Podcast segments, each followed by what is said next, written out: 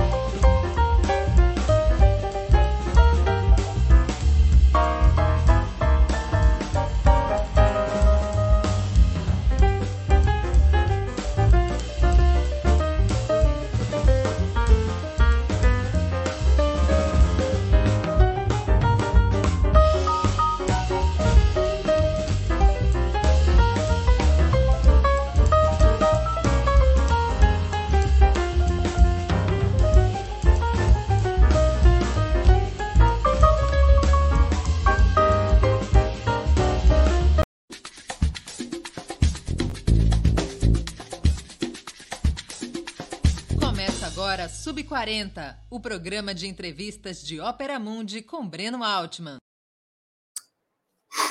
Boa noite a todos e a todas.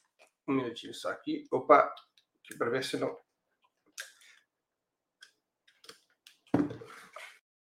Boa noite a todos e a todas.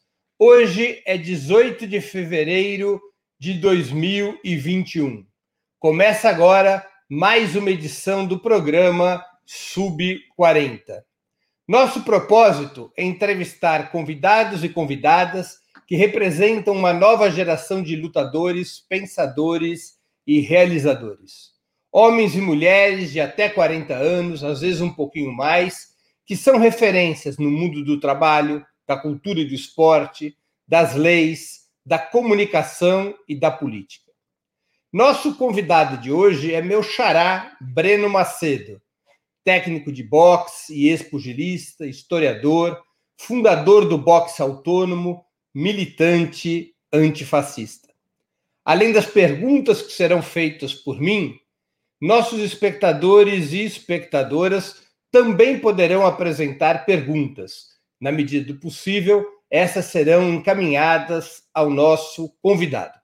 Basta escrever as questões que gostariam de formular na área de bate-papo do YouTube ou do Facebook. Boa noite, Breno. Obrigado por atender nosso convite para ser entrevistado no Sub 40. Boa noite, boa noite, Breno, meu xará. Para mim é, é uma honra estar aqui falando com você, tá, é, com o público também, o pessoal que acompanha tanto o Opera Mundi como o programa aí Sub 40, é, e, e, trazer esse tema, né? É um tema que me deixa muito feliz, entusiasmado de estar tá falando, abordando ele, porque eu acho que é de, de muita importância e cada vez mais. Então, obrigado, obrigado pelo convite aí de estar tá trazendo esse tema aí para o debate. Breno, eu vou começar pela inevitável primeira pergunta do Sub-40. Qual é a tua idade? Eu tenho 32 anos. Tenho 32 anos, completo 33 em setembro desse ano. Sou de 88. Como é que você veio caminhando até juntar o boxe, a história e a militância antifascista? Conta um pouco pra gente a tua trajetória do berço aos ringues. Bom, é o seguinte, eu, é, antes de mais nada eu tenho que começar falando da, da minha trajetória dentro do boxe, porque essa união de boxe, política, de fascismo, militância, ela surge por, por eu ser um indivíduo dessa comunidade, que é a comunidade pugilística, vamos dizer assim, eu gosto de usar esse termo. É, eu sou um filho de um treinador de boxe, o Marcão Marcos Macedo, que inclusive você conhece, né, Breno? Ele foi seu professor de educação física no ginásio, se eu não me engano. É, feliz coincidência aí. E o meu pai, ele, ele era um cara que já trabalhava com boxe antes de eu nascer. Então, quando eu nasci, eu já nasci nesse universo, nesse meio. Eu era uma criança que estava circulando ali nas academias, nos campeonatos. Eu ainda nem entendia direito o que, que era boxe, mas eu já estava lá presente, vamos dizer assim. E aí, aquela coisa lúdica também de criança, que quer brincar, quer fazer o que o adulto faz, brincando de boxe, brincando de boxe. E aí, de repente, chegou minha hora, né? Vamos dizer assim. Eu cresci e aí eu fiz idade para para me tornar um atleta e eu quis me tornar um atleta, né? Obviamente estimulado pelo meu pai, incentivado não por ele, mas por todo o entorno que tinha ali. E eu quis é, me dedicar a essa modalidade também como atleta. E aí eu tive uma carreira relativamente interessante como atleta e eu tive um, uma experiência, vamos dizer, é, eu competi dos 15 até os 23 anos. Então é uma experiência assim é, relativamente considerável, né? Vamos dizer assim. Eu, eu fui campeão paulista, eu fui campeão do Luvas de Ouro, eu fui três anos seguidos campeão dos Jogos Abertos. Isso na época, na década de entre 2000 e 2003, que foi o ano que eu comecei a competir, até 2007, até 2011 foi um ano que eu encerrei a minha, minha carreira pugilística, vamos dizer assim. Mas eu sempre tive também paralelo é, o ato de ensinar boxe, né? Porque nós tivemos uma, uma, uma experiência de, de vir para Rio Claro, para o interior né, da cidade, é, no interior de São Paulo, na verdade. E a gente, na verdade, é, somos de São Paulo originalmente. É, eu nasci em São Paulo, né? É, o, meu, pai é de São Paulo, minha mãe é de, do interior de, da, da, de São Paulo, aqui em Rio Claro.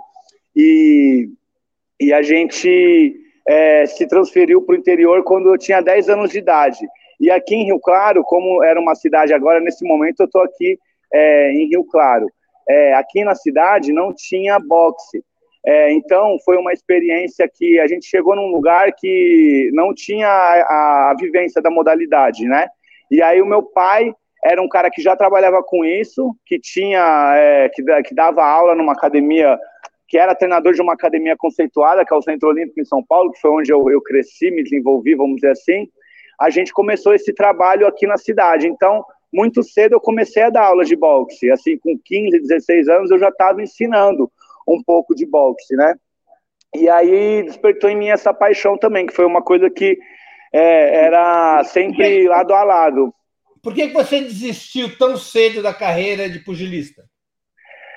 Olha, é uma, é uma, é uma pergunta que eu poderia dar várias respostas, né? É, acredito que um dos motivos foi a questão de que, justamente essa, de que eu já me dedicava à carreira de treinador e também como boxeador, então eu, eu gostava muito de dar aula, principalmente para as crianças. A gente começou um projeto social aqui em Rio Claro que permanece até hoje, e a gente sempre teve muitas crianças é, de, em situação de vulnerabilidade social frequentando a academia aqui, aprendendo boxe, aprendendo um pouco de, de é, dos ensinamentos que a gente busca trazer através do, do esporte e, e eu sempre gostei muito de dar aula para essa molecada. Então era, eu ficava ali no meio do caminho entre me dedicar para eles ou é, me treinar, me dedicar para minha carreira como boxeador. E, e eu tinha um sentimento assim, uma sensação, vamos dizer assim, mesmo bem novo, de que eu poderia fazer mais pelo boxe fora do ringue do que dentro do ringue. Eu acho que eu fui um boxeador mediano aí, talvez até um pouquinho acima da média, só perdia para os melhores da minha categoria. Qual é a categoria? Eu era peso médio, 75 quilos, mas lutei também no meio pesado 81. A minha última luta foi contra o Esquiva Falcão, por exemplo, que é um vice-campeão olímpico, um atleta, um dos maiores boxeadores que o Brasil já produziu. É, e eu tive uma derrota honrosa é, por pontos para ele. Então, assim, eu tinha o nível, vamos dizer assim, é, mas eu fiz a minha parte começando o trabalho de abrindo a picada aqui no interior, que não tinha o boxe é um esporte marginalizado. É importante a gente sempre lembrar disso. É um esporte é, que, é, que tem muito preconceito acerca dele, né? Que as pessoas acham que às vezes é um esporte de trogloditas ou de ignorantes ou violento e tal. E então assim eu acho que a minha participação como atleta vestindo a camisa da cidade indo lá mostrando a nossa qualidade esportiva, trazendo resultado, foi muito importante é, nesse primeiro momento aqui na cidade. Eu, meu irmão, que hoje em dia também é um treinador com bastante destaque, inclusive é, está na seleção brasileira atualmente, nesse momento está lá na Bulgária, lá com o time olímpico, em Sófia, fazendo uma base de treinamento. Então, assim, a gente que abriu esse caminho, vamos dizer assim. E aí quem continuou foram os atletas, os meninos do projeto que vieram vindo, e a gente foi se lapidando também como treinador. Então, Agora, em paralelo, teve... em paralelo à sua atividade pugilística, seja como lutador, seja como treinador, você fez a sua atividade acadêmica foi em história? Sim, exatamente. O que acontece é que quando eu estava na, na na época do vestibular, ali cursinho, aquela coisa, eu eu estava na dúvida qual curso fazer, né? Pô, o que, que eu faço? Eu, será que é educação física? Eu gosto de fazer. É, eu gosto de fazer esporte, afinal de contas, eu sou um atleta. Nesse momento, eu vivia de bolsas, né? É, como atleta de, de alto rendimento e tal. E será que eu faço educação física, que é o caminho natural tal? Mas eu sempre tive uma aptidão, um gosto grande por história, né? É, o meu, principalmente influência para o meu pai, ele fala que é um historiador sem diploma, e, e, sempre me estimulou muito através de leituras e tal, não só ele, mas acho que uma coisa mais geral, assim, eu tinha esse gosto, essa vontade de trabalhar com história, de, de estudar história, na verdade, eu não sabia se eu trabalharia com história, né, tanto é que o caminho me levou a permanecer no boxe, mas eu fiz a graduação em história, fui lá, fiz o vestibular, passei na USP, através do sistema de cotas é, sociais também, porque eu sou é, oriundo de escola pública e foi sem cota também, provavelmente não conseguiria ter adentrado na universidade pública. Fui morador do CRUSP durante quase 10 anos, durante toda a graduação e meu mestrado, eu fui é, beneficiário pela permanência estudantil também, é uma coisa que eu falo com muito orgulho, e, e concluí o, o curso e o mestrado, e no mestrado eu consegui unir o boxe e a história, porque na graduação eu estava nesse meio do caminho. Inclusive, estar estudando história foi uma das coisas que me influenciou a parar de competir. Porque quando eu era atleta, é uma dedicação muito grande, treinar duas vezes por dia, né? E estudar à noite. E então eu, eu decidi, falei, pô, foi difícil entrar, eu já estou indo para o terceiro ano, sei lá, quarto, não lembro é, foi, foi trabalhoso, eu tô, será que eu estou aproveitando bem a, a, minha oportunidade, né? Falei, não, então vou dedicar um pouquinho, vou fazer uns estágios aqui na área, vamos ver, vamos, vamos ver como que, que vira aqui. E foi legal que nesse momento, assim, eu, eu, eu pude ver que eu não fiz história para trabalhar em arquivo, vamos dizer assim, que eu queria algo mais profundo do que isso, e aí apareceu uma luz aí, que foi o Ludens, né, que é o núcleo de, de estudos de esporte, modalidades lúdicas lá da USP, coordenado pelo professor Flávio de Campos, que foi o meu orientador, que é um cara que estuda futebol. E aí eu falei, pô, meu, se tem alguém que estuda futebol aqui na USP, vai, vai, esse cara vai dar uma chance pro boxe, né? Aí eu fui lá, contei minha história, falei que era que eu era oriundo de uma família de boxeadores, que eu tinha acabado de parar de lutar, que eu ainda trabalhava com boxe, queria é, mexer com isso, trazer o, o boxe para dentro da universidade, e ele adorou, me apoiou, me, me, me acolheu, é o meu papai acadêmico, eu gosto de brincar, e, e aí deu certo, concluí agora é, em 2019, um pouco antes da, do, da pandemia, no final de 2019, eu concluí o mestrado em História Social, tendo como tema da, da minha dissertação é, o boxe é, no, em São Paulo entre 1928 e 1953. Então, é, é o, esse acabou sendo o caminho que a história percorreu na minha vida. Assim. E eu pretendo continuar estudando a história do boxe, pretendo, estou preparando, estou finalizando, na verdade, uma revisão desse texto de mestrado para publicar em livro, né? Pro, eu, gosto, eu gosto que eu, a, o objetivo é que esse esse material chegue à minha comunidade, né? Chegue ao boxeador, ao ex-boxeador, ao atleta, ao praticante, e não que fique guardado lá no, nos, nas gavetas geladas da universidade. Breno, por que, que você associa isso na sua tese de mestrado, que eu tive a oportunidade de ler, é bastante claro, o boxe, a luta proletária e antifascista em São Paulo. Essa associação tem lastro histórico?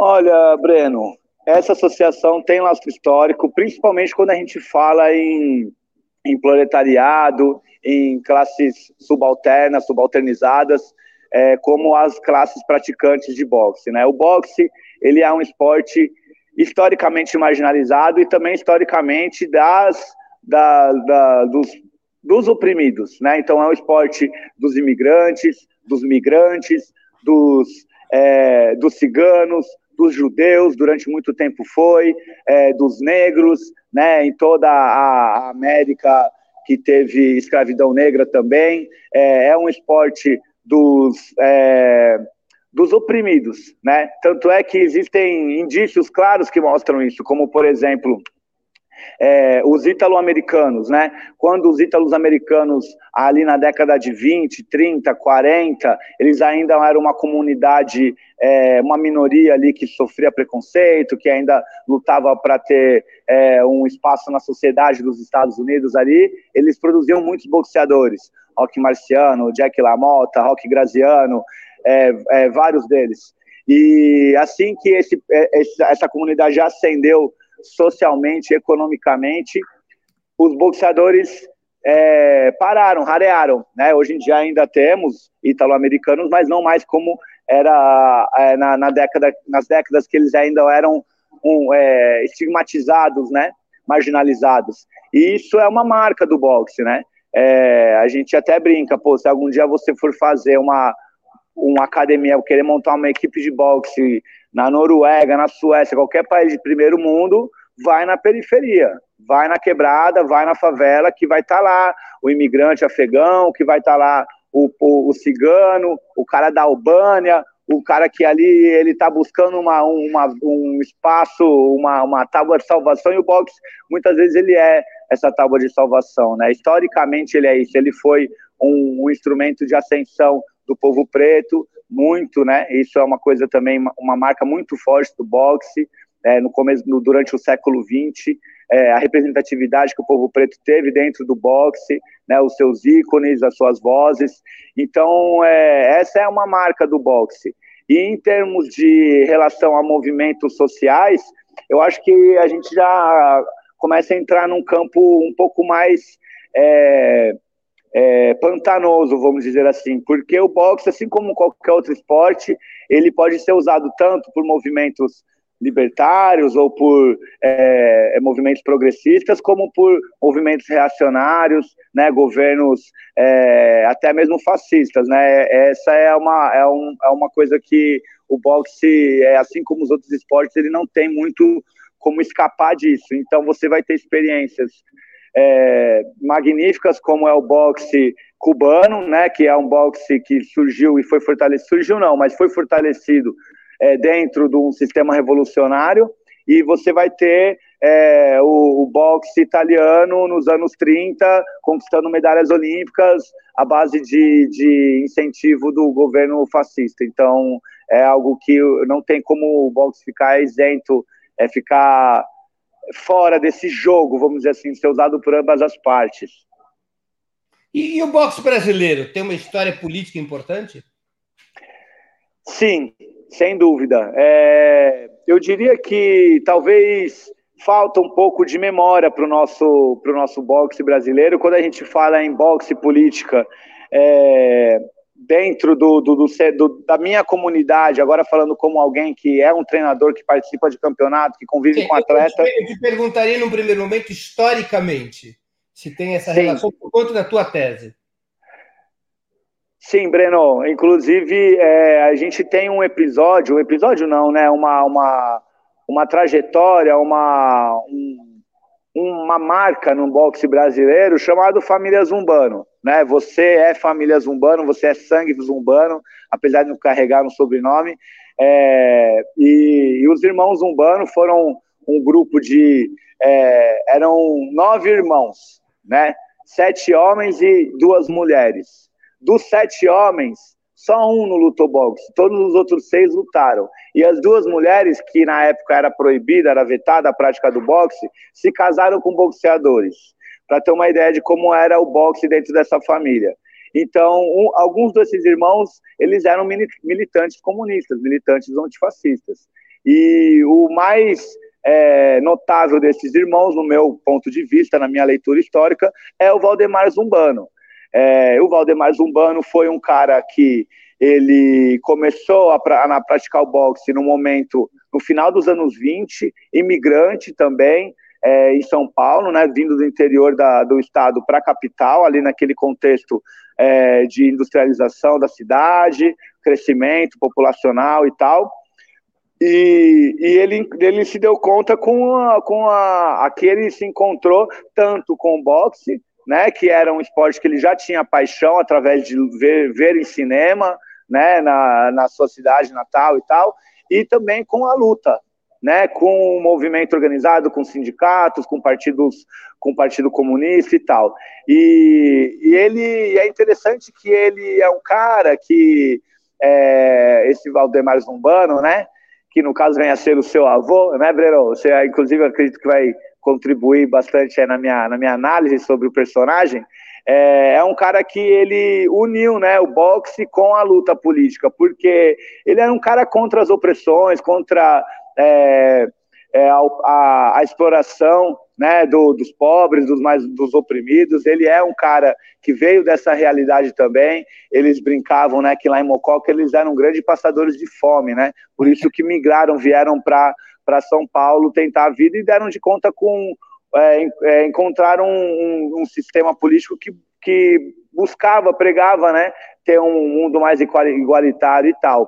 E isso aí apaixonou eles e os, alguns desses irmãos, o Higino, o Valdemar, mais tarde também o Ralph e e também e aí ele o lutou boxe também era militante comunista, o Walter o Walter, né? Então, tá vendo?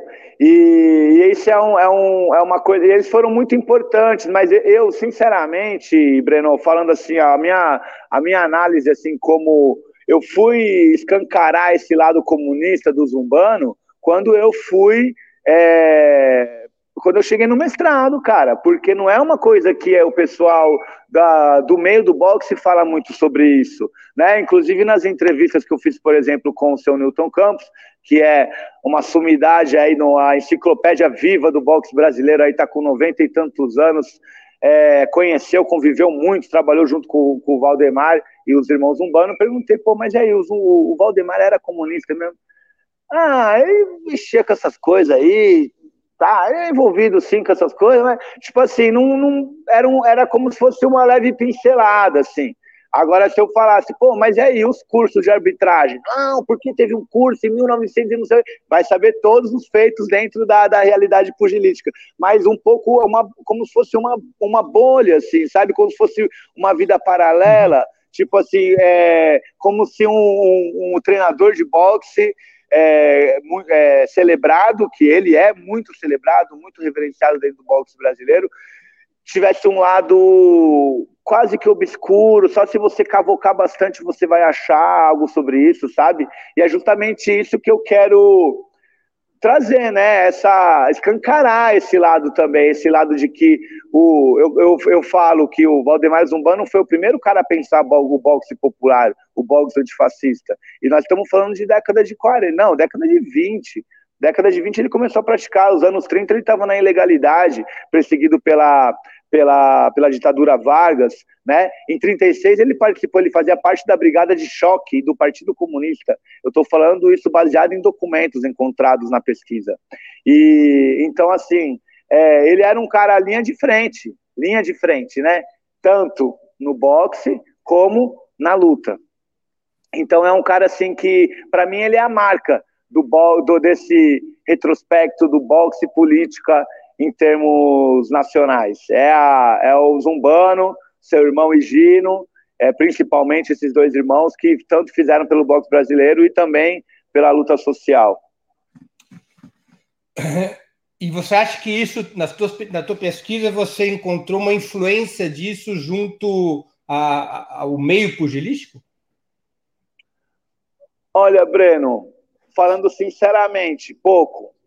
Pouco. A gente, infelizmente, ainda vive um ambiente muito conservador no boxe. Eu não diria não só no boxe brasileiro, mas eu diria no, no boxe geral, no mundo do boxe.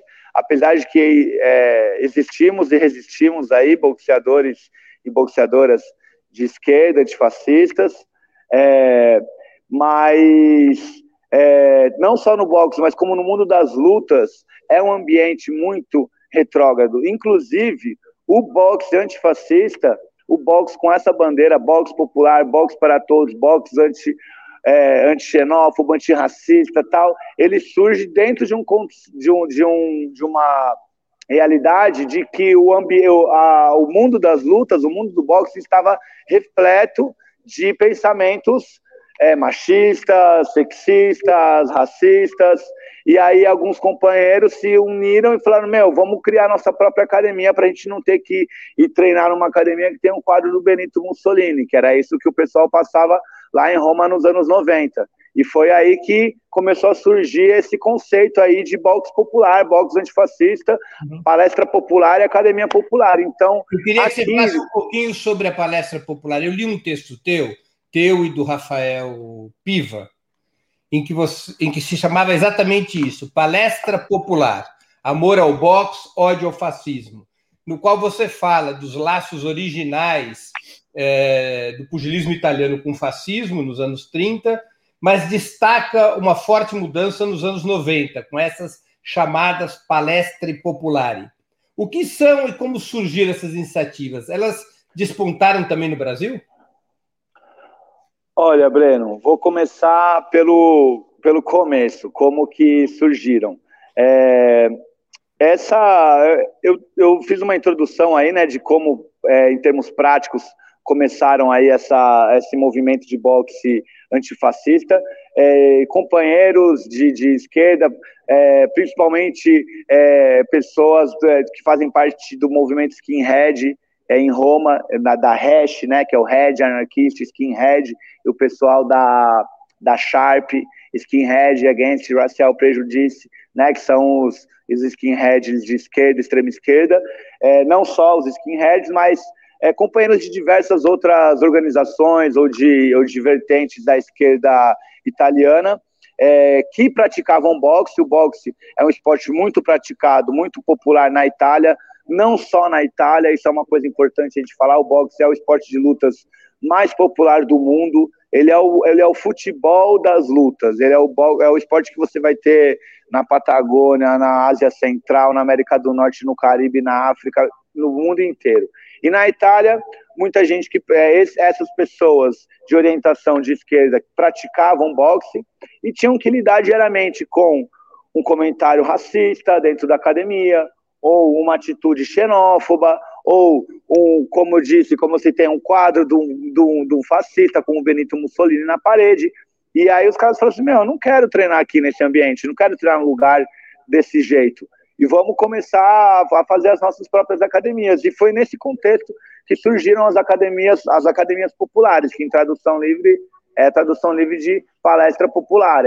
E a primeira academia surgiu em Roma, São Lourenço, lá para os idos de 96, 97, e, e assim começou um movimento que, na verdade, em várias cidades diferentes na Itália começou esse, esse tipo de movimento, que hoje em dia está muito estruturado, a gente tem academias populares com mais de 25, 30 anos, 25, 30 não, desculpa, mas tipo 20, mais de 20 anos ocupada no mesmo lugar, que inclusive essa é uma marca também das palestras populares, elas são academias que ocupam espaços que estavam ociosos, abandonados, e, e começou esse movimento, essa, essa rede de, de, resistência, de certa maneira, né?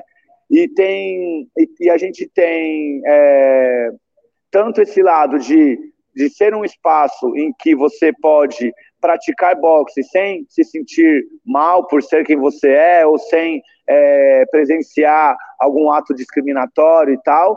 É, e também um lado de que você usa o esporte como uma maneira de agregação. Né? Então, quando você, você defende uma bandeira, ou quando você coloca uma bandeira, aqui somos antifascistas, aqui somos anticapitalistas, não toleramos racismo, né?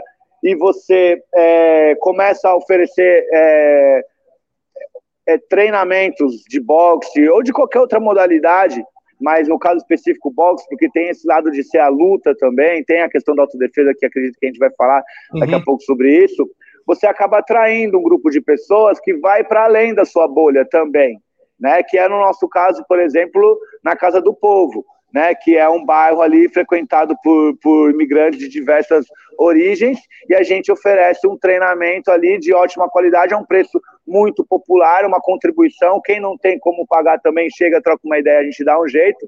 E aí a pessoa que nem faz ideia que é esquerda direita, muitas vezes, está lá treinando com uma galera que é militante ultra, vamos dizer assim. E é uma maneira da gente estar tá junto, a gente está é essa parada da agregação, de você estar tá transmitindo valores, de você estar tá ensinando uma parada, de você estar tá vendo às vezes uma, uma criança que vem treinar no projeto social fazendo uma piadinha sem graça, você chama, pô, por que você fez isso? Pensa, por que você está falando desse jeito? Tal, e você talvez é, é, e, e, e, transmitindo seus valores, entendeu? Então acho que é aí que mora também, a, aí que é o pulo do gato do boxe do antifascismo não basta a gente falar assim, ah, aqui, antirracista, anti imagina, e aí vem todo mundo que pensa assim, treina junto, Beleza, é importante também a gente criar nossos espaços de segurança, a gente ter é, os lugares que a gente se sente bem, de fortalecer isso. Mas também é importante a gente quebrar os muros, a gente trazer para as pessoas que pensam, às vezes, diferente da gente, é, a nossa proposta, mostrar como a gente enxerga o mundo, o que a gente quer, almeja, né? Então, acho que essa é a grande parada das academias populares. E foi isso que, nisso que se transformou esse movimento surgido aí na Itália se, se espalhou, a gente tem experiências. Eu não diria que se espalhou, mas eu diria que tem é, surgiram de diferentes lugares, né? A gente tem uma experiência muito legal aqui, um país vizinho nosso, pessoal da, da Argentina, do, de Buenos Aires, a cultura del barrio, que a gente tem uma relação muito forte. Eles já vieram aqui é, no box é, para São Paulo, visitar o box autônomo é, algumas vezes. É, aqui em Rio Claro também, a MM Box, eles já vieram, nós já fomos para lá algumas vezes também, fortalecendo esse intercâmbio. Essa luta de quem pensa igual e trabalha com a mesma coisa. Então, hoje em dia, eu, eu avalio que a gente faz parte de uma rede de essa academias. De vocês, nós depois vamos tratar com mais detalhe, mas essa experiência de vocês do boxe autônomo, portanto, é inspirado por essas academias populares italianas. Olha, Breno, sem dúvida, sem dúvida, porque quem me ensinou o que era é, academia popular, o que era boxe antifascismo, foi o Piva, né? Porque eu, em 2015, eu estava prestes a ir para a Itália, fazer uma viagem é, de lazer, vamos dizer assim, ia passear, passar um mês lá, e, e aí ele me falou, poxa, cara, se você vai para a Itália, você tem que é, conhecer as academias populares. Eu falei, pô, é, que academia popular? Pô, palestra populares, academia de fascista. Eu falei, como assim, cara? Isso existe? Aí ele já tinha tido contato com essa realidade através do futebol, do futebol antifascista também, que é o futebol é, anticapitalista, a galera contra o futebol moderno, o pessoal do Autônomos, inclusive o time de futebol que ele faz parte, um salve aí pro pessoal do Autônomos, é, que faz parte, existem outros times também de, de futebol de esquerda aqui em São Paulo, o Rosa Negra, Catadão, enfim, a galera toda aqui cola no box autônomo, e, e aí ele já conhecia essa realidade, aí eu atinei, eu falei, poxa, vou entrar em contato com essa galera, porque até então a academia aqui de Rio Claro já estava rolando desde 2003. A gente está aqui desde 2003 e a gente dando aula para molecada, fazendo um trampo de certa maneira anticapitalista, fazendo um trampo é, de, de emancipação também e tal, e a gente não botava esse nome, né, de palestra popular, de academia popular, era o que a gente joga no pacote do projeto social, que é o que rola muito no boxe brasileiro, é um, é um trampo social importantíssimo, só que muitas vezes sem um conteúdo, sem um embasamento, sem uma ideologia, uma bandeira levantada e fincada, falando somos isso, né, e E foi aí que eu tive contato com essa galera. E aí eu fui para lá, mandei mensagem pro pessoal, falei, olha, eu trabalho com, com um projeto social, molecada de quebrada no Brasil, dando aula, já formei alguns campeões e tal, e mandei mensagem para várias academias dessas, academias populares. Algumas me responderam, e um companheiro em Roma foi muito solícito, Lorenzo Catalano, da Revolution, palestra popular, e ele falou, meu, vem, cola, pode ficar aqui, a gente hospeda você. Aí eu fui e estava viajando, fiquei lá é, passeando, e aí fui para Roma, fiquei na casa desse cara, eu ia ficar tipo uns quatro dias, a recepção foi tão boa que eu já fiquei mais quatro dias, já mudei a passagem, e aí foi que eu entrei nesse mundo de palestra popular, de centro social ocupado, de ocupações habitativas, de luta, luta por moradia, luta por espaços populares, luta por centros sociais, né, que é uma coisa que é muito presente na, na esquerda italiana e que eu tive o privilégio de, estar por dentro disso, eu diria. Essa minha primeira experiência. Eu conheci essa galera e eu virei pro, pro, pro Lorenzo, pro Catalano, e falei, cara, se você me der onde dormir e comida, eu trago uma equipe de boxe aqui, a gente vai fazer uma parada sensacional. Aí ele falou, meu, demorou, vamos se articular. Aí eu voltei pro Brasil, a gente foi trocando ideia, conversando, e a gente se articulou, ele através da rede de contatos com o pessoal da luta pela moradia, lá da Itália, conseguiu uma hospedagem pra gente em algumas ocupações, é, outros companheiros em outras cidades também sempre no mesmo esquema, então a gente foi numa, numa galera de 10 pessoas, tudo molecada de projeto social, gente que não tinha nem pegado avião ainda, mas já era atleta de alto nível, alguns atletas mais experientes. Fizemos o corre, cada um vendendo uma rifa, arrecadando dinheiro do jeito que dá, pede no açougue, pede na padaria, rifa online. Online não tinha naquela época, hoje em dia a gente tem esse advento aí, na época não. E pum, cada um pagou sua passagem, chegamos lá, o pessoal recebeu a gente, e aí começou uma parceria muito forte, assim, de união mesmo, de dos caras se ligarem no trabalho é, pesado que a gente faz aqui é, no Brasil, e a gente também ter essa admiração com, com a organização que os caras fazem lá. E assim começou uma união, eu recebi um convite para ficar lá é, morando na Ocupa com os caras, dando aula e tal. E aí eu decidi ir, voltei para o Brasil, me organizei, fui, fiquei seis meses lá em Roma, morando numa ocupação na periferia de Roma, no Quarticciolo, Roma Este. E foi uma experiência incrível, porque os caras, eles eram mais militantes do que boxeadores saca? E eu era mais boxeador do que militante, então foi uma troca, assim, eu aprendi muito com eles, eu, eu dei, eu levei o, o, o que eu tenho de conhecimento de boxe, de, eu levei para eles, é, ensinar é, um pouco de como ensinar ensinar também, né? Então para eles foi uma troca muito grande, assim, foi para eles não, para nós, né? Para todos nós. E, e, hoje em dia eu, eu vejo parte, eu faço essa leitura que a gente tem um vínculo, uma, a gente faz parte de uma rede, de uma rede, eu diria até global, de, de academias populares, academias antifascistas, pessoas, companheiros que acreditam é, no, no boxe como uma ferramenta de, de transformação social e de ação direta contra o fascismo. Deixa eu fazer algumas perguntas, trazer algumas perguntas dos nossos espectadores. Rosane Andrade, essa pesquisa sobre o boxe, que é a tua tese de mestrado, ela vai virar livro? Como é que as Olha, pessoas sala?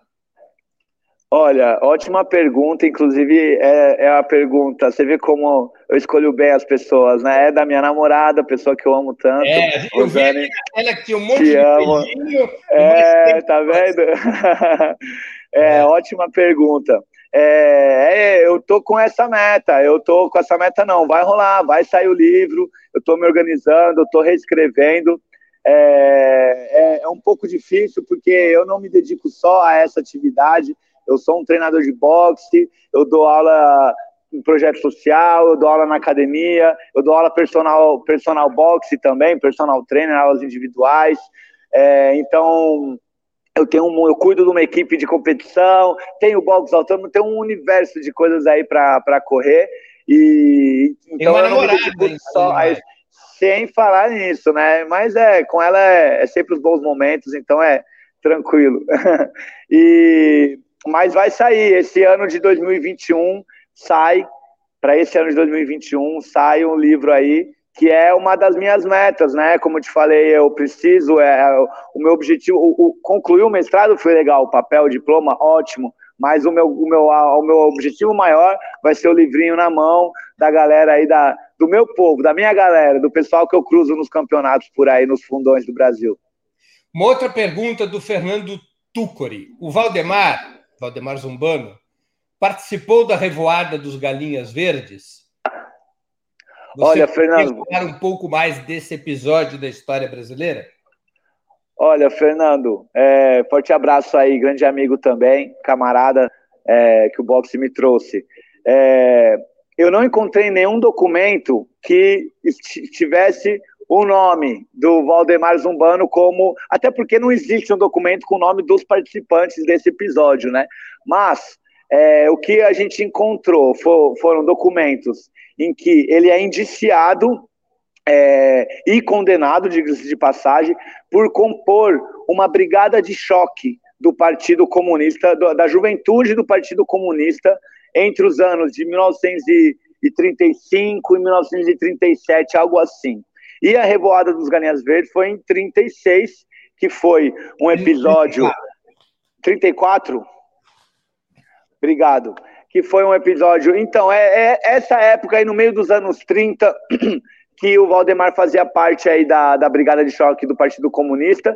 E se ele fazia parte da Brigada de Choque e teve um confronto homérico, vamos dizer assim, com mortos, inclusive, na Praça da Sé, é, eu acho que eu, eu, acho que fica um pouco claro, né, que ele tivesse lá no dia, né, atuando, né.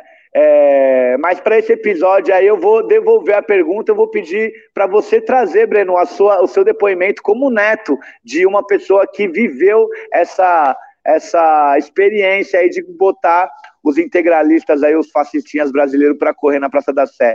Conta pra gente aí sua memória, o que que você traz. Virei entrevistado. Não, rapidamente, é. para não tomar nosso tempo. É assim, o meu avô, Valdemar, e o irmão dele, Gino, eles entram no Partido Comunista em 1933 para 34. Primeiro entra o Higino, depois entra o meu avô. Eles eram lutadores de boxe, então eles tinham experiência com preparação física, com luta, eram lutadores importantes, alguns eram estavam entre os mais importantes lutadores de boxe do país. E ao mesmo tempo, o meu avô tinha experiência militar, porque ele tinha participado da chamada Revolução Constitucionalista de 32. Ele chegou a, de soldado a sargento por feitos Sim. militares. Pegou em armas, pegou em armas. Sim, ele, ele tinha participado da Revolução de 30 e depois da, de 30, da, revolução, da chamada Revolução Constitucionalista de 32, até ele se dar conta que era uma luta dos latifundiários pela restauração da República Velha, né? E aí ele ficou preso até no Vale do Paraíba porque ele chefiou uma rebelião é, contra o exército de São Paulo, que travava o combate contra Getúlio. Quando ele vem para o Partido Comunista, ele vira dirigente da Juventude Comunista, junto com o irmão. O irmão depois já tem que já, já tem uma era mais velho, foi até candidato a deputado pelo Bloco Operário Camponês, que era a lista do Partido Comunista. E meu avô foi da juventude, e na juventude, exatamente pela experiência militar e esportiva dele, ele ajudou a comandar essas brigadas de choque, que são exatamente as brigadas que enfrentam os Galinhas Verdes em outubro de 34. Enfrentam não só no MUC, enfrentar a bala, né? A revolta dos Galinhas Verdes é um tiroteio, não é uma confrontação física. mano a mano, né? É, e de fato, ele depois respondeu a vários inquéritos por conta disso, porque, enfim, é, as pessoas que foram identificadas como integrantes do, das brigadas de, de, choque receberam a conta de todos os mortos, né? Exatamente. Aí veio essa perseguição política que ele foi, ele passou por essa perseguição política várias vezes, né? É. Inclusive, Breno, e essa é uma das coisas que me deixa um pouco intrigado, barra chateado com esse quase apagamento, apagamento do lado comunista do, do Valdemar Zumbano dentro da comunidade do boxe. Não diria apagamento, mas um silenciamento. Se fala pouco sobre isso, sabe? É, poxa, o cara foi tão perseguido, foi preso, lutou na ilegalidade. O, o, o maior campeão brasileiro, o maior boxeador da história do boxe brasileiro, tem o nome do pseudônimo que ele usava. né? O Éder Joffre tem esse nome porque o Valdemar Zumbano usava Frank Éder. É isso, né, Breno? Hum. Frank Éder era o pseudônimo que ele usava é, para lutar pelos rincões do Brasil, para levantar um dinheiro quando ele estava na ilegalidade. E fazendo demonstrações de boxe, levando boxe é, para quem não conhecia. Então, já num trabalho de massificação também. Então, assim, essa é, um, é, um, é uma coisa que é, me deixou tanto quanto intrigado. Poxa, foi tão marcante né, a militância dele dentro da. De, na vida dele, não tem como passar desapercebido. É, e, mas estamos nós aqui, né, para lembrar, falar sobre isso, bater no peito, falar ele é nosso. é, Breno, qual que você acha que é o papel do esporte, especialmente do boxe, na luta por direitos, na educação da juventude e nessa formação de uma consciência popular anticapitalista? Olha, Breno, é, eu acho que o papel do boxe do esporte é fundamental na formação do, do, do, cidadão, vamos dizer assim, do ser humano, tanto no ser humano, como do cidadão, como do, é, do militante, né?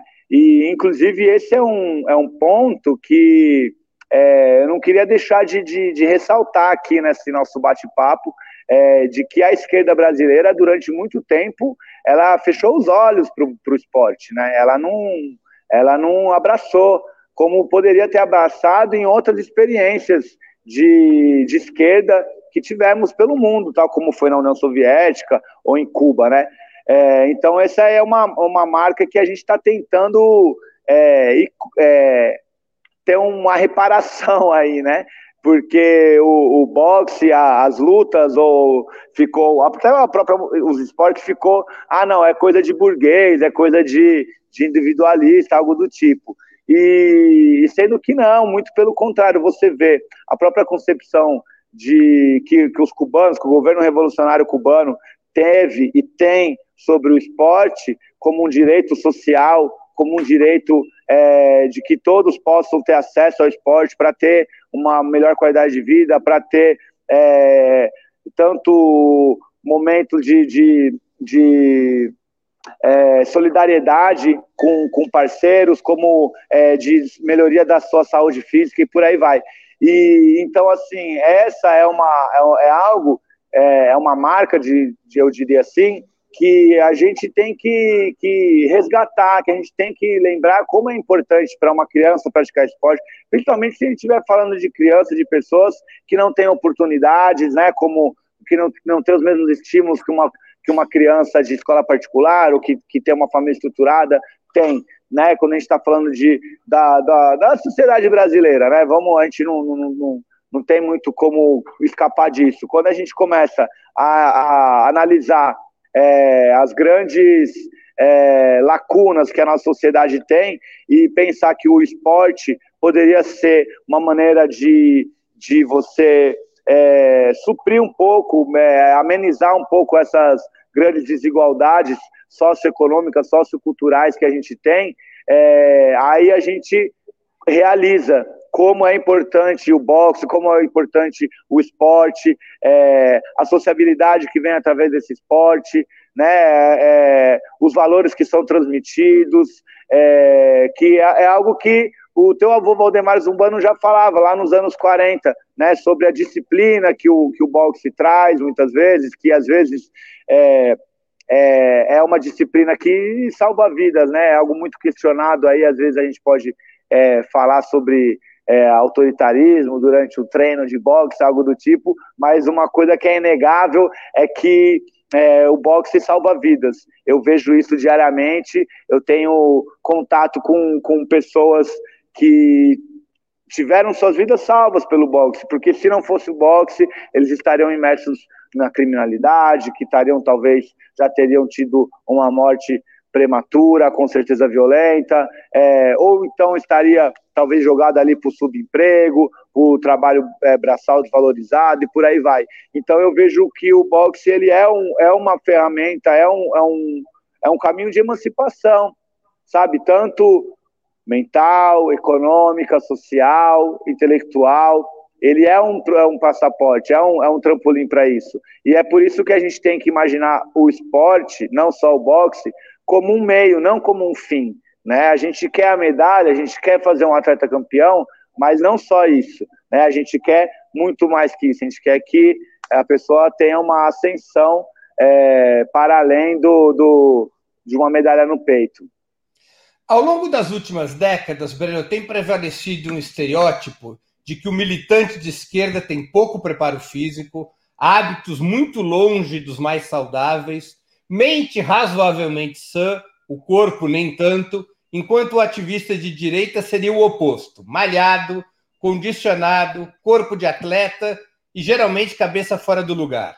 A esquerda seria o centro acadêmico, a direita é a atlética. Esse estereótipo convém à esquerda?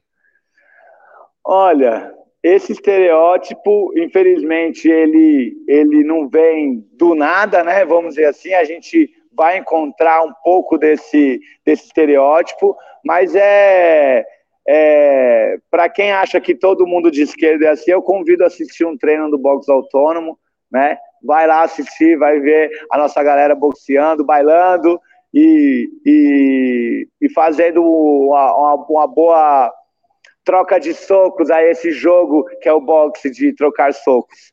É, o, eu acho que esse estereótipo é algo que já está cada vez mais caindo por terra, até porque a gente vê aí os ANCAP, né? Os anarcocapitalistas, molecada nerd aí de não sei quantos anos, enquanto a gente tem uma galera aí que, que é de esquerda e que é esportista, que é ativo, que cuida do corpo, ou então pelo menos que tem uma preocupação. Inclusive, tenho visto bastante pessoas que chegam no boxe autônomo, principalmente as que, que são militantes, que têm assim uma, uma visão talvez até mais revolucionária, que acreditam né, numa via revolucionária, vão treinar boxe é, partindo aí do pressuposto, pressuposto aí de meio que baseado no manual do guerrilheiro urbano aí, do Marighella, algo do tipo. Gostava de... muito de boxe, aliás. Também, também. O boxe é um esporte muito popular na, nas, nas, grandes massas, inclusive do passado, né? Essa que é uma coisa legal do boxe, né? A gente tem em comum isso com os caras da década de 30, 40. Então, eu acho que esse é um estereótipo que já está caindo por terra já, Freno. E como eu falei, convido quem acredita nisso, convido para assistir um treino nosso lá do Box Autônomo na Casa do Povo. Infelizmente, estamos sem os treinos presenciais, né? A gente está fazendo somente o treino online devido à pandemia, desde quando começou a pandemia, inclusive é uma coisa que eu tenho bastante orgulho aí que a gente tem feito, acredito que é a única equipe de boxe do Brasil que tem uma turma efetivamente online, que 100% segura, a única forma de estarmos 100% seguro, né? E, e, é, um, é um treino que, que tem agregado gente do Brasil inteiro também, né? Que então acaba é, extrapolando aí a, aos limites geográficos de São Paulo. Inclusive, quem quiser é, conhecer mais, entra aí na página do Box Autônomo, dá uma olhada aí, ainda tá tendo, tá, rola a oportunidade de treinar com a gente sem precisar frequentar a Casa do Povo, que apesar é, que, falando nisso, é um lugar maravilhoso. É uma pena da gente não estar tá podendo fazer os nossos treinos lá, que recebeu o box autônomo de uma maneira brilhante, né? A gente deu um passo muito importante na nossa trajetória. Já passamos por outros projetos, passamos por ocupações. Começamos numa ocupação no Leila College, passamos por praças, por moradias é, populares, pela Ocupa Mauá, pela favela do Moinho.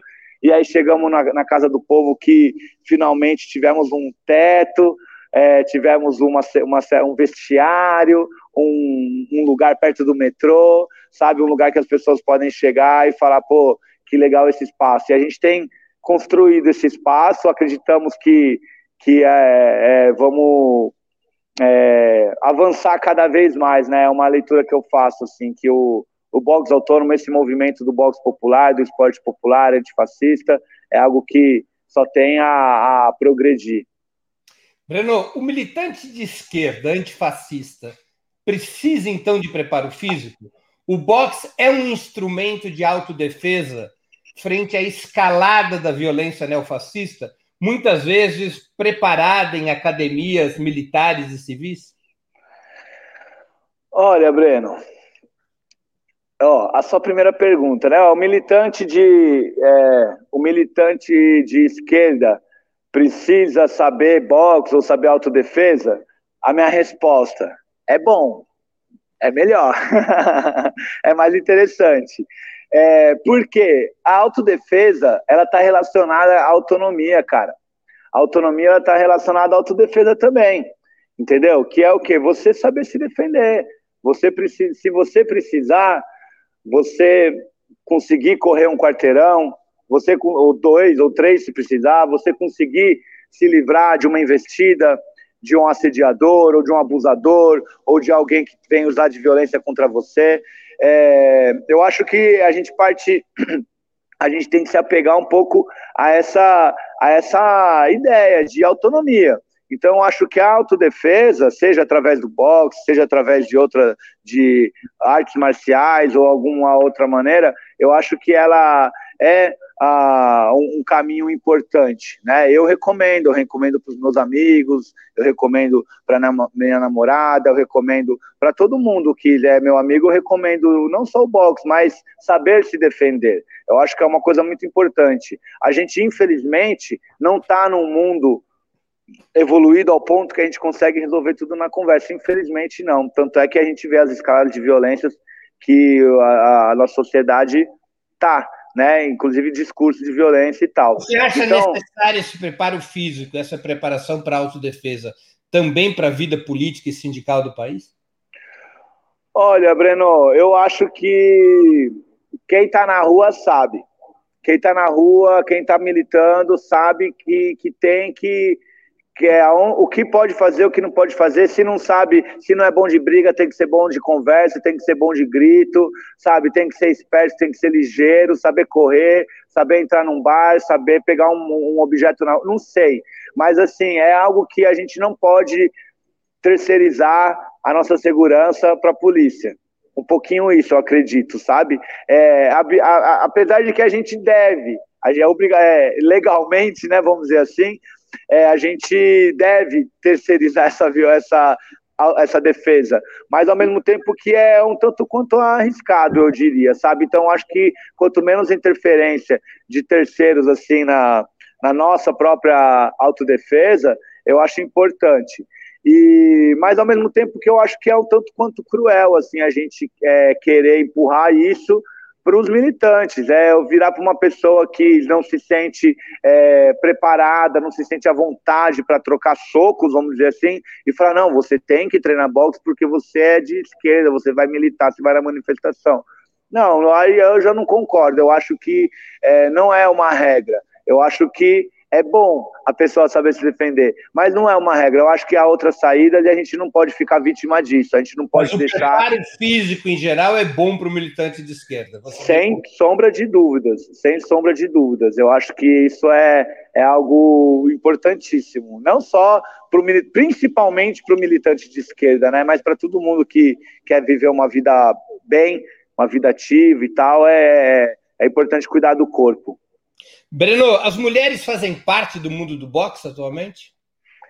Sim, as mulheres fazem parte do mundo do boxe. É uma coisa que eu falo com orgulho de boca cheia, é, principalmente quando eu cruzo com a, o, o, momento que eu estudei, o momento da década de 20, década de 30, que ali elas estavam muito longe de fazer parte do boxe, elas não faziam parte de praticamente nenhum cenário esportivo. Foi uma luta de décadas e décadas para as mulheres poderem chegar na prática do boxe. O boxe foi o último esporte a ser praticado exclusivamente por homens nos Jogos Olímpicos. Esse é um fato que já escancara a, a, a veia machista do boxe, né?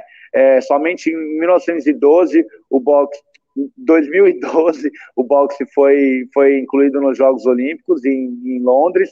Inclusive, é, nessa edição, o boxe brasileiro feminino trouxe uma medalha, uma histórica medalha de bronze através da Adriana Araújo. É, então, é, só esse fato, por exemplo, já é algo que coloca, credibiliza as mulheres, as, as mulheres boxeadoras brasileiras como a, detentoras de títulos importantíssimos, talvez alguns dos mais importantes do boxe brasileiro, como essa medalha olímpica da Adriana, como o título mundial da Rose Volante, conquistado em 2018, não lembro o ano, agora recentemente, o título mundial da Roseli Feitosa, entre outros títulos aí de boxe, a Beatriz Ferreira, que é uma atleta que é atualmente não só campeã do mundo, mas eleita melhor atleta do mundo em 2019 no campeonato na Rússia. É, é, é, anotem esse nome, é Bia Ferreira, Beatriz Ferreira. É uma mulher que vai, é, muito provavelmente, vai trazer o ouro na Olimpíada de, de Tóquio. Ela tem tudo para isso. Então, é, hoje em dia, a gente é, vive esse cenário de que as mulheres são não só dentro do ringue, mas fora do ringue. A gente tem dirigentes, presidentes de federações, treinadoras mulheres, a gente tem agora nesse momento, fazendo parte da delegação brasileira que está na Bulgária, fazendo um campo de treinamento, a gente tem uma treinadora mulher, a sua Ellen Souza, lá de São José dos Campos, forte abraço aí pessoal de São José, é, que até, salvo engano, vou investigar, é a primeira vez que uma mulher é treinadora do, do, equipe brasileira. E é treinadora de todo mundo, não é só de mulher, não. Então faz manopla com homem, e chega no, no intervalo, dois marmanjão lá de 100 quilos trocando soco, ela chega lá e fala, meu, você fez isso errado, arruma aqui, arruma ali. Então, assim, é, é só esse tipo de... É, essa esse fato já mostra como a mulher está tá muito presente no boxe, não só brasileiro, mas mundial. Qual é, é a importância atual do boxe brasileiro? Ele perdeu lugar para o MMA na, na popularidade dos esportes de luta?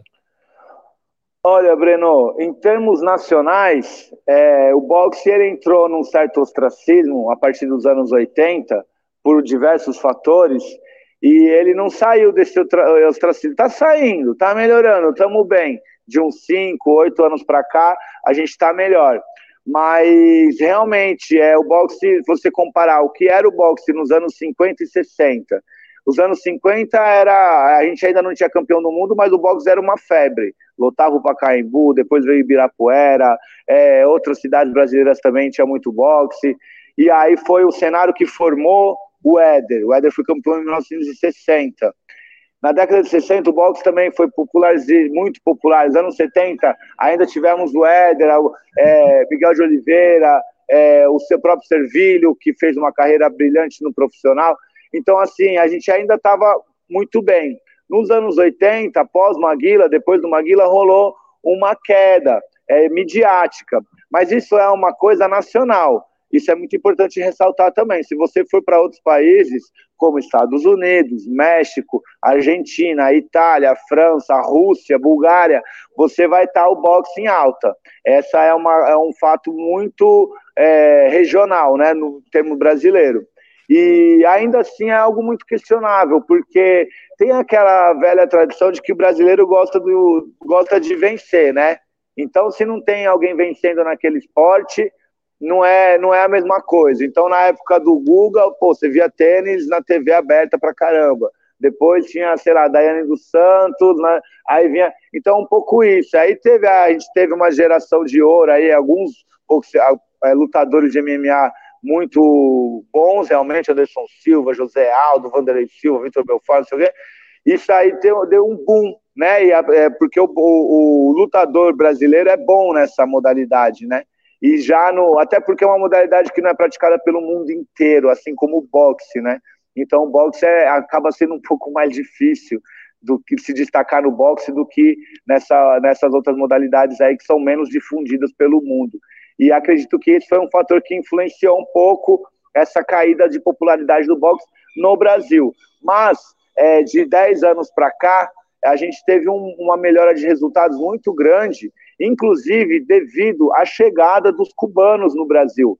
Os cubanos trazendo o sistema, a metodologia cubana, é, chegaram no Brasil por volta de 95, 96, para os Jogos Olímpicos de 96, e vieram implementando essa sistemática é, é, de treinamento, e foi algo que é um trabalho muito. A gente está falando de esporte, né? não estamos falando de pastel na feira, não é faz um, um a cada cada momento, para fazer um atleta são anos e anos, né, ciclos olímpicos muitas vezes, e esse resultado veio depois de 10, 15 anos, obviamente não só pelo trabalho dos cubanos, mas pela raça, pelo, pela dedicação, pelo conhecimento também de, de, dos treinadores brasileiros, buscando melhoria, buscando evolução técnica, buscando aprendizado, que a gente tem um, deu um passo muito grande. Então, nas últimas duas Olimpíadas que participamos, subimos no pódio, sendo que ficamos é, 44 anos, de 68 a 2012, sem medalha olímpica. Então você vê que pô, em 2012 tivemos três medalhas, 2016 mais uma de ouro, a primeira, agora 2020, eu arrisco dizer aí que a gente vai beliscar duas a três medalhas olímpicas aí, eu acredito. Então isso mostra uma evolução constante, que hoje em dia o boxe brasileiro ele é respeitado lá fora. A gente tem campeão mundial, atualmente, semana passada, até semana passada tinha um brasileiro campeão do mundo, infelizmente, Patrick Teixeira perdeu na sua defesa, na sua primeira defesa, lá em, nos Estados Unidos, e agora estamos sem campeão do mundo, mas já é algo que, poxa, é, a gente ficou décadas também sem campeão do mundo Você, de boxe profissional. Na sua atividade de treinador, além do seu pai, evidentemente, você se inspirou em alguma figura? Em algum treinador? Olha, de, de treinador eu me inspiro bastante em termos técnicos, eu diria, eu me inspiro bastante nos treinadores cubanos, em termos técnicos. Então, na metodologia que eles usam, é o sistema que eu uso também, é, e no todo no estilo de boxe, que é um boxe bastante plástico, eu diria, belo. É, eu busco trabalhar, lapidar meus boxeadores nesse estilo, também nas manoplas, na luva de foco. Então, eu me inspiro bastante em alguns boxeadores cubanos aí que, que têm é, espalhados pelo Brasil, né, pelo mundo, inclusive aqui no Brasil alguns deles. O que eu mais me, me inspiro aí é o mestre Paco Garcia, a quem eu tive, com quem eu tive a honra de trabalhar. Mas eu me inspiro muito nos treinadores cubanos no, na escola cubana de boxe. É, deixa eu te ler aqui uma pergunta do Luiz Alberto Benevides, que inclusive contribui com o Superchat. É, gostaria de saber por que o meio esportivo é majoritariamente reacionário. Bom, é, eu tenho a minha hipótese, tá? Isso aí é uma, uma coisa, uma imaginação. É, a gente, estamos falando de lutas, né? A gente está, é fácil pessoas que têm pensamentos machistas, machão, vai lá, quem é mais macho, ou então é, um tanto quanto moralistas, sabe? Ou então as pessoas que têm esse ideário tipo, de, de é, disciplina, disciplina é, autoritarismo muitas vezes, né? Então, por exemplo, o boxe, ele pelo menos não tem essa hierarquização tão grande que as lutas orientais têm, não faixa preta, não, ó, o quem vai, vai tirar foto. Não, na frente é só o faixa preta, o restante fica atrás. Tipo, no box não tem tanto isso, é um pouco menos marcado, mas essa questão da hierarquização, sim, mestre, ok, mestre. Então, isso também é uma das coisas, talvez, que possa trazer, é, fazer que as pessoas reacionárias, as pessoas que têm mentalidade é, esse tipo de mentalidade se apeguem, né? Valores como nacionalismo, por exemplo, né? Então, bandeira, tal que é algo que estava relacionado na, no, no, nascimento das palestras populares na Itália, nacionalismo, uma xenofobia, né? Então uma superioridade do Itália para os italianos, é, algo do tipo, sabe? Então é, é algo que é, é, quase, não diria que é natural, mas eu diria que infelizmente é bem comum, né? Então é bem comum você ver é, ah, a gente no box autônomo recebe muitos relatos desses, sabe, Breno? Pessoas que vão treinar, treinam com a gente um mês, dois, chega e fala assim, cara, vocês são incríveis, é a primeira vez que eu pratico uma luta e que eu me sinto bem, que no grupo de WhatsApp da equipe não ficam mandando é, pornografia ou ficam mandando piadinhas machistas ou ideinha chula, é, que todo mundo se respeita, que você vê um cara trans treinando de boa, que você vê uma travesti treinando junto com a gente, com um boliviano e um africano e um moleque da favela do Moinha. Sabe? Então, tipo, é, é, é, é algo que a gente se sente bem quando a gente escuta isso. A gente fica feliz de ver que é, a gente está conseguindo construir esse espaço. E, e cabe a nós, pessoas de esquerda, é, lutar por isso. Inclusive, volto aí, é, Breno, na, você lançou, em algum momento você lançou e aí escapou, agora eu lembrei de como é o cenário no Brasil de academias populares, academias antifascistas. Uhum. A gente está construindo esse cenário. Então a gente tem o box autônomo, que é que a gente está aí desde 2015 é, defendendo essa bandeira que já surge com essa eu mentalidade. Vou, essa... Antes de você completar a resposta, eu vou emendar com uma pergunta do seu pai, porque você já aproveita e faz a propaganda. Marcão pergunta: qual você acha que é o motivo para que, para que Rio Claro tenha tanto sucesso nas suas categorias de base? Emenda aí. Exa exatamente. A gente tem a nossa experiência aqui em Rio Claro. Eu, nesse momento, estou aqui em Rio Claro, que é uma academia maravilhosa aqui, fica num galpão que, é, que estava abandonado, da linha do trem, do lado da linha do trem, um galpão centenário, e a gente faz um trabalho é, com molecada, as molecadas da quebrada da cidade, entendeu? E é esse que é o nosso segredo também de fazer atleta.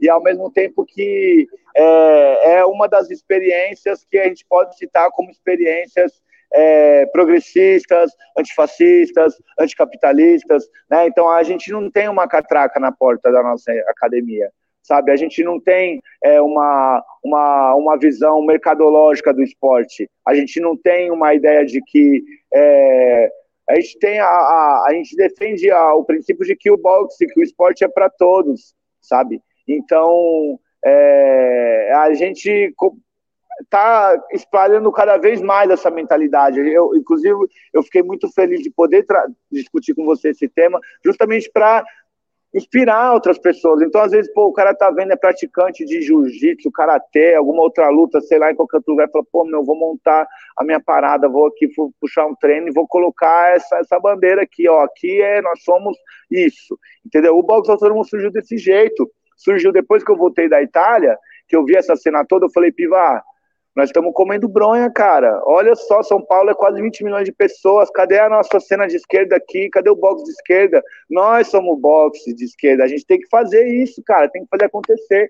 E aí a gente se juntou com outros amigos, outros camaradas, e a gente começou numa salinha no Leila College, que era uma ocupa, que pode, poderia ser uma quadra de bairro, poderia ser um salão de um vizinho, qualquer um que liberar, falou, meu, tem como a gente fazer um treino aí? Pode, beleza, vamos começar uma vez, duas vezes por semana, vai, vai e vai espalhando e vai é uma coisa que hoje em dia a gente cresceu de uma maneira que a gente tem é, aluno no Brasil inteiro, a gente tem contato com gente do outro lado do mundo. E começou assim, uma coisa. Pô, ó, qual horário que você dá aula, Breno? Ó, segunda, quarta e sexta, terça e quinta, tal hora eu tô livre. Não, então, ó, você dá aula um dia, eu dou aula outro dia. Vamos chamar a galera para praticar. Pronto, entendeu? Então é algo que a gente está passando para frente também. E a gente vê bastante pessoas que pensam igual a gente, em lugares diferentes, com essa vontade de construir algo, mas que ainda não está sólido, como o box autônomo. Entende que tem uma academia que já fez atleta campeão, que tem, é, que é uma realidade, mas ainda estamos construindo isso. E é algo que eu, eu, eu vejo que, que, que virá, que virá, já está vindo saca? Então é, é, é, dessa maneira assim que eu vejo como está o cenário do boxe de esquerda no, no Brasil. O Guaraci dos Santos faz uma pergunta que é pergunta de muita gente. Onde é que fica o boxe autônomo, o boxe antifascista, e como é que as pessoas fazem para entrar na academia? Ou seja, para encontrar academia? Qual é o seu o endereço? Olha, nesse momento, a gente está somente com os treinos online, por conta da pandemia que é uma vantagem também. A gente tem muita gente de São Paulo, capital, que não consegue, por conta de horário, deslocamento, treinar com a gente presencialmente e está fazendo os treinos online. Imagina as pessoas de outros lugares, tem gente até de outro país treinando com a gente. Então, é, agora, nesse momento, está mais fácil, vamos dizer assim. É só entrar lá na página, no Instagram do Box Autônomo, ler a, a descrição, preencher, preencher a ficha. A gente tem turma de iniciante, começando, vira e mexe, a gente começa uma turma de iniciante, tem a turma dos praticantes, está fácil, é só ir lá procurar o box autônomo. Os treinos presenciais, que esperamos que retornem o mais breve possível, é, no momento a gente está na Casa do Povo já, no momento, já fazem três anos que a gente está lá. É o lugar que melhor recebeu a gente, que mais é, é, possibilidade deu de crescimento, fortalecimento, estruturação para o boxe, Brasil, boxe autônomo, que fica na rua Três Rios, número 352, rua Três Rios, acho que é 3, 252. É, na rua Três Rios, ali próximo do metrô Armênia. É, no Bom Retiro, no bairro do Bom Retiro, super perto da Estação da Luz, dá para ir a pé da Estação da Luz também. Os treinos normalmente são de noite. É, para participar do treino, é, como a gente faz uma, uma academia é, popular que a mensalidade é bastante barata, a gente tem uma, uma, uma procura grande. Então a gente tem uma lista, uma lista de espera né? Porque a gente, o, o espaço é grande, mas não, não comporta 40, 50 pessoas de uma vez. Se bem que a gente fez um treino lá na Casa do Povo que tinha umas 60 pessoas lá uma vez. E Inclusive, a Casa do Povo é, recebe, que é um espaço mag magnífico, que recebe não só a gente do Box Autônomo, mas vários outros projetos, né, vários outros coletivos que, que, que, que têm a mesma ideologia, mas por outras vertentes, né, que não seja o esporte, mas o pessoal da arte, da comunicação e tal, estão lá na Casa do Povo. Inclusive, eles estão numa campanha de financiamento aí, quem puder fortalecer a deles aí, que acaba fortalecendo a nossa, né? A gente pretende aí em breve fazer uma reforma também lá em cima, lá no terraço, lá para deixar o, a nossa academia mais bem estruturada.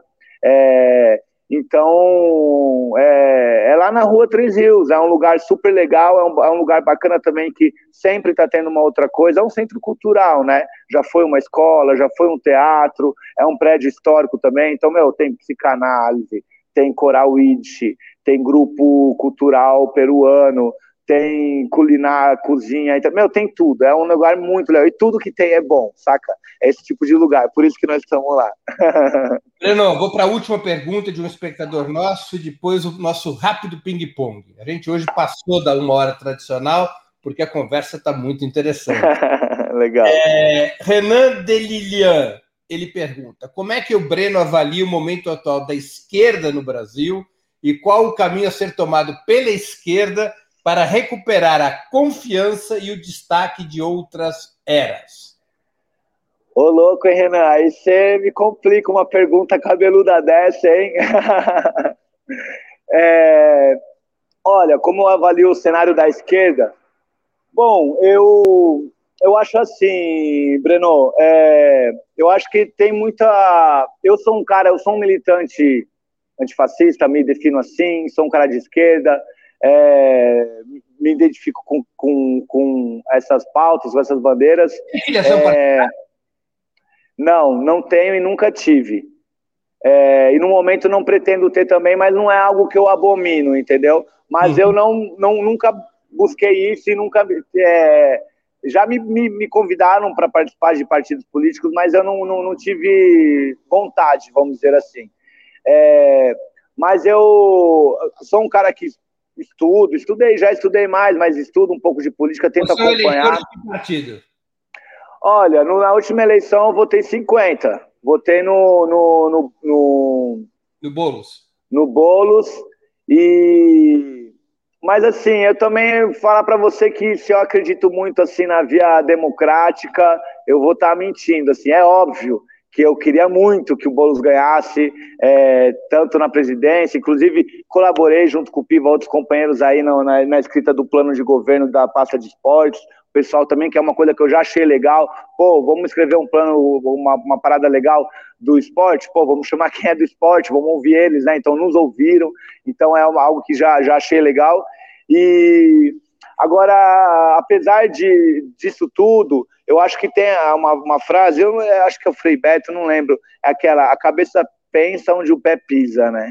Então, assim, é, eu tenho muita, muito mais preocupação com, com o desenvolvimento dos nossos projetos, do box autônomo, por exemplo, da MM Box aqui em Rio Claro, se a gente vai conseguir é, uma van para levar o pessoal para uma competição, se a gente vai conseguir levantar fundos para colocar um telhado lá, é, reformar o, terrado, o, te, o, telhado nosso lá da Casa do Povo, se a gente vai conseguir, é, se o menino que está vindo treinar aqui furou o pneu da bicicleta, se eu consigo levantar um dinheiro para trocar o pneu dele, coisas do tipo.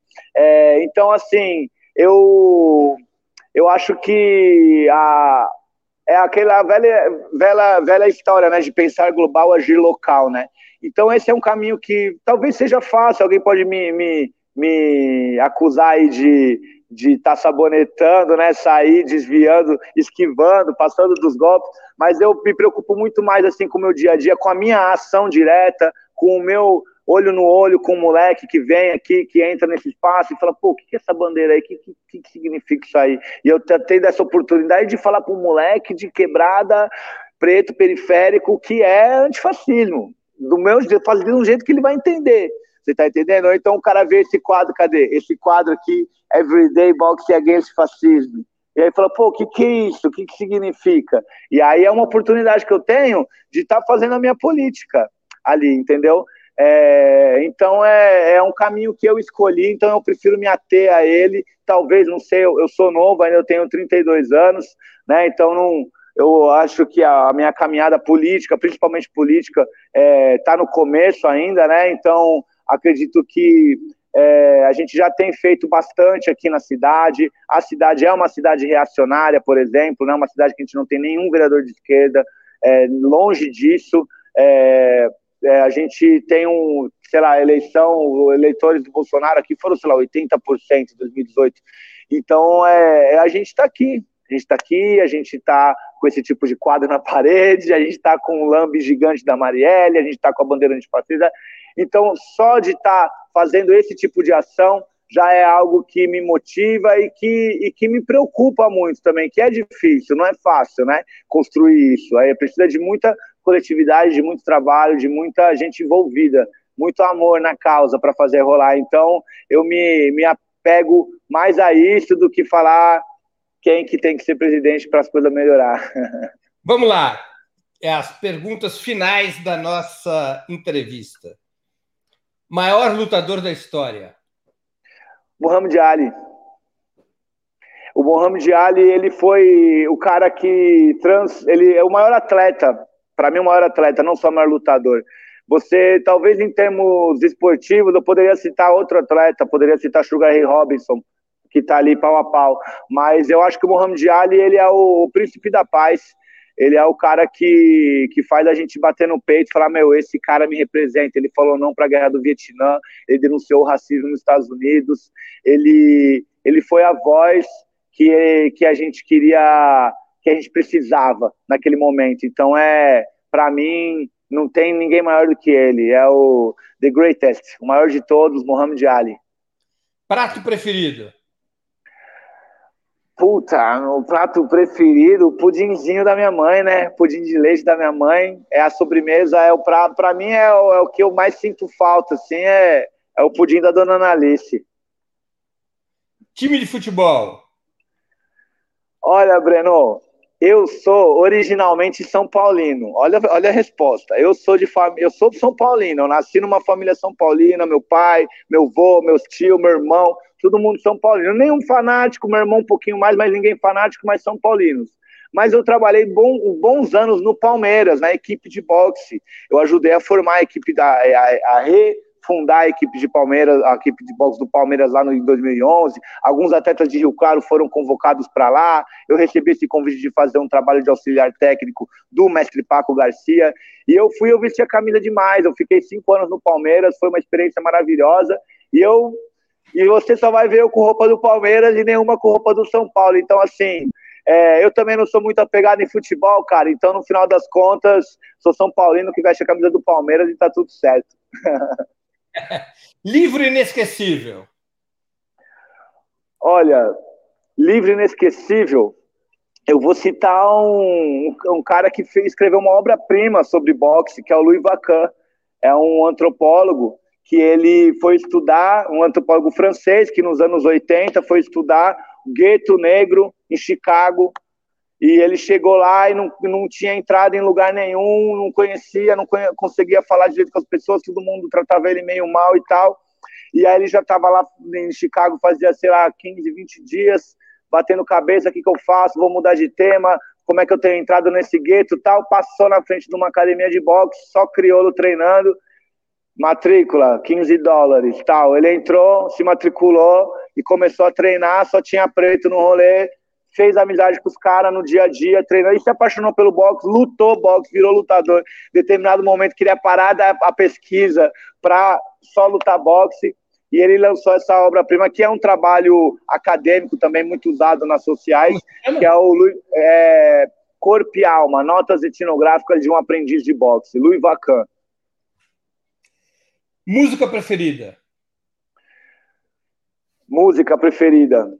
Bom, eu sou regueiro, né? Eu sou do reggae. A galera que me conhece sabe que eu sou regueiro. Só que eu acho que é uma música que mexe comigo, que me arrepia, assim, que é, eu diria que é uma música dos Racionais, que é a música capítulo 4, versículo 3, que é uma música que, para mim, é, eu escutava quando eu era criança, lá no Baby Barione, lá na onde tinham as lutas na Barra Funda, e aí eu senti um clima no ar, assim, eu lembro. E até hoje é algo que quando eu escuto aquela batida, aquela letra, aquela denúncia, aquela voz, aquela agressividade toda que o Brau coloca na letra, aquela soco na boca, que é essa música, eu, eu falo, puta, essa é a música da minha vida. Então, coloco aí capítulo 4, versículo 3 do, do Racionais. Filme marcante. Filme marcante. Olha, um filme que me marcou muito nacionalmente, não nacionalmente, mas um filme que me marcou muito foi Cidade de Deus. Foi um filme que eu achei bem legal também, é, que me marcou, né?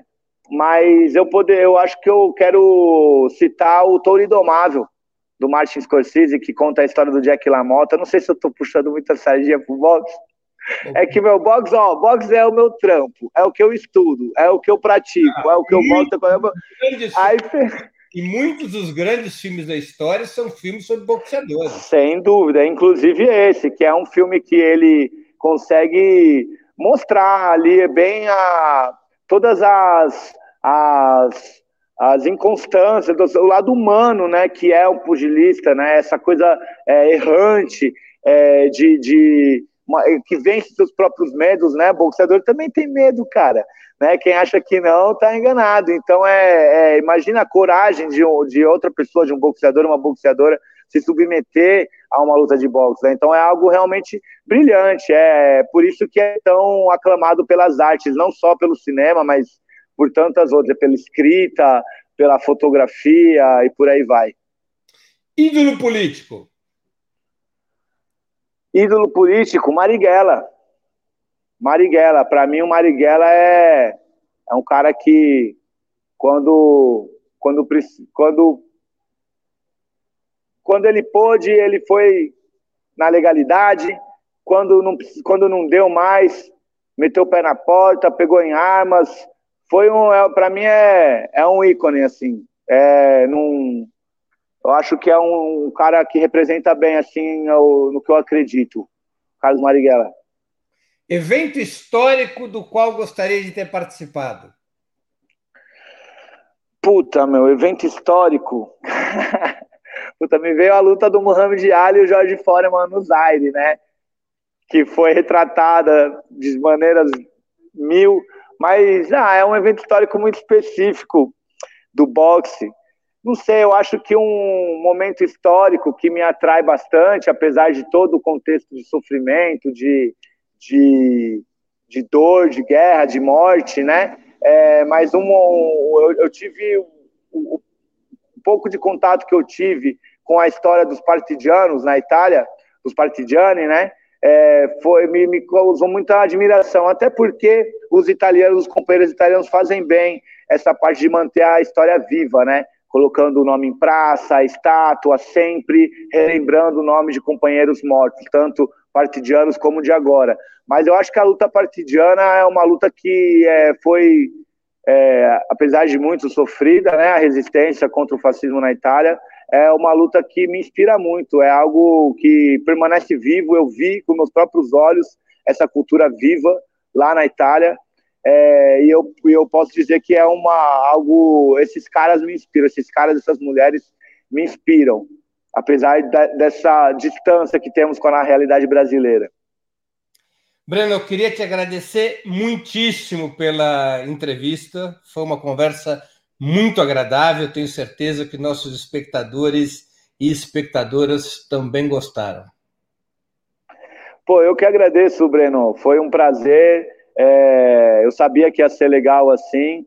É, e eu tenho, para mim, é, a gente poderia ficar horas aqui falando sobre esses assuntos, né?